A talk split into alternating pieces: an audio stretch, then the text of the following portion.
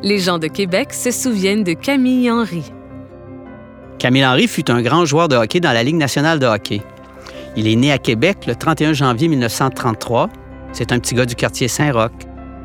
Il va débuter sa carrière après de courtes études avec les Citadelles de Québec. Il va jouer deux années pour les Citadelles. Il n'a pas vraiment, Camille Henry, le profil d'un joueur de hockey. Pourquoi? Parce que, premièrement, à 20 ans, il est très petit, 5 pieds 9 pouces. Il pèse seulement 150 livres. Ce sera pendant longtemps le plus petit joueur de la Ligue nationale. Ailier gauche, il a une grande habileté à manier la rondelle. Son surnom dans la Ligue nationale sera l'Anguille. Après ces deux années avec les Citadelles de Québec, il est recruté par les Rangers de New York pour la saison 1953-1954. Il va compter alors 24 buts et obtenir 39 assistances en 66 parties. Il va obtenir le trophée Calder, c'est le trophée pour la recrue de l'année. Et pour ce trophée, il bat Jean Béliveau du Canadien de Montréal qui commençait la même année. Il va connaître une grande popularité à New York parce qu'on aime beaucoup son style de hockey.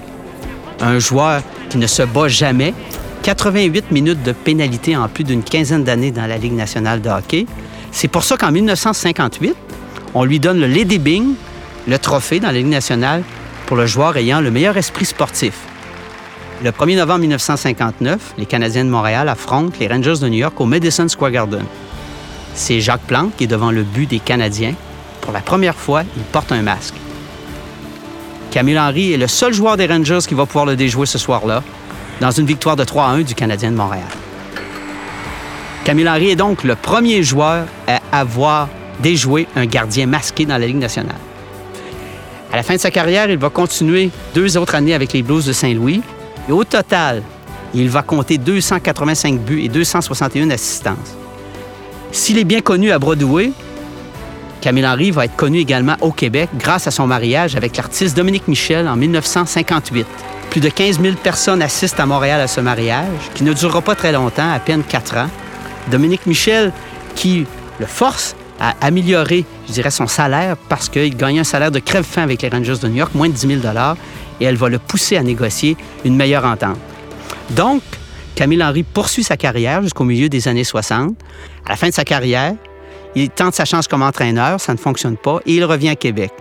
Il va gagner sa vie comme gardien de sécurité et il va bénéficier seulement à la fin de sa carrière d'une petite pension de 4 000 par année. Il va obtenir un dédommagement lors de la dernière année de sa vie en 1997 grâce à un jugement de cour. 85 000 vont lui être octroyés du fonds de pension qu'avaient les joueurs dans ces années-là.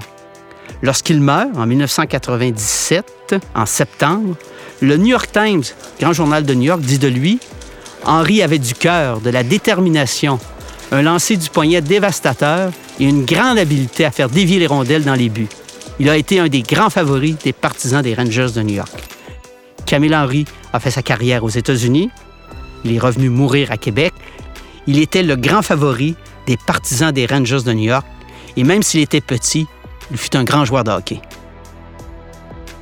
L'épigraphe en mémoire de Camille Henry est située au 225 rue Dorchester dans l'arrondissement de la cité Limoilou.